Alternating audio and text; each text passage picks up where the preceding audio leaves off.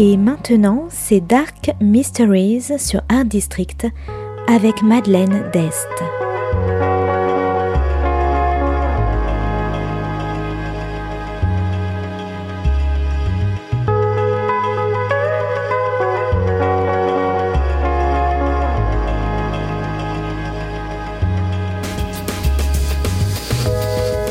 Welcome to Dark Mysteries, a book review show devoted to crime, mysteries, thrillers, and the dark side of human nature.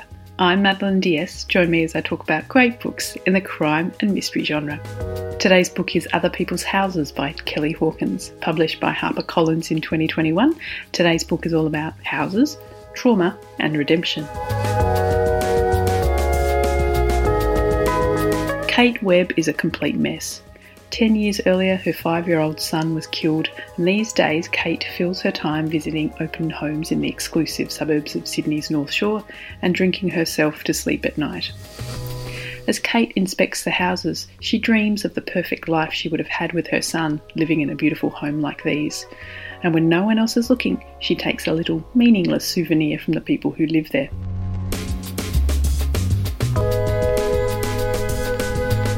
One day she comes across the perfect house and catches a glimpse of a photograph of the perfect family who live there, the Hardings. For a brief, heart wrenching moment, she thinks the boy in the photograph is her own son. But then she recognises the woman. They went to uni together, and Pip is still as beautiful as she was back then.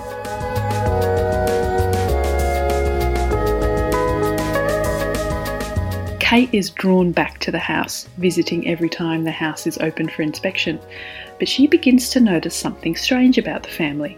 Are they not as perfect as they appear? With her curiosity piqued, she becomes obsessed with the family, stalking them on social media and then in real life. But who is the real danger to them? Is it Kate herself?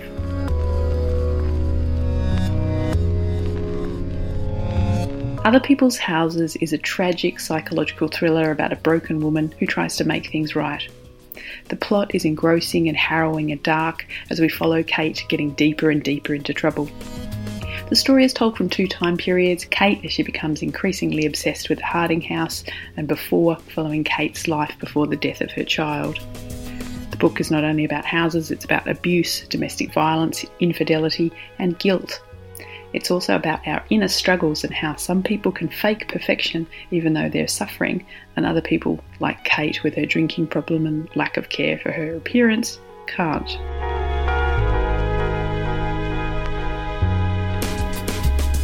Kate is unsurprisingly a mess after what she's experienced, but after 10 years, she's still pushing the rest of the world away, including her family and her newly pregnant sister, and a well meaning and also cute police officer. Her own life in tatters, Kate sees a way to help someone else and is determined to do so. But is she right? Or is her perception being clouded by her own trauma? Is she making this all up? Or is she determined to redeem her own tragedy and her guilt by stopping another crime? As a reader, I was worried for Kate's well-being, as well as watching her spiral into desperation.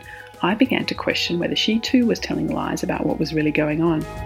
I like a book when you don't know who to trust. So, if you like beautiful homes, redemption, guilt, heavy drinking, and minor pilfering, you might like Other People's Houses by Kelly Hawkins. Thanks for listening to Dark Mysteries. If you have any feedback or want to say hello, you can contact me at Art District Radio by email at mde at artdistrict-radio.com. Or if you'd like to listen to past reviews, please go to artdistrictradio.com forward slash podcasts. And until next time, happy reading.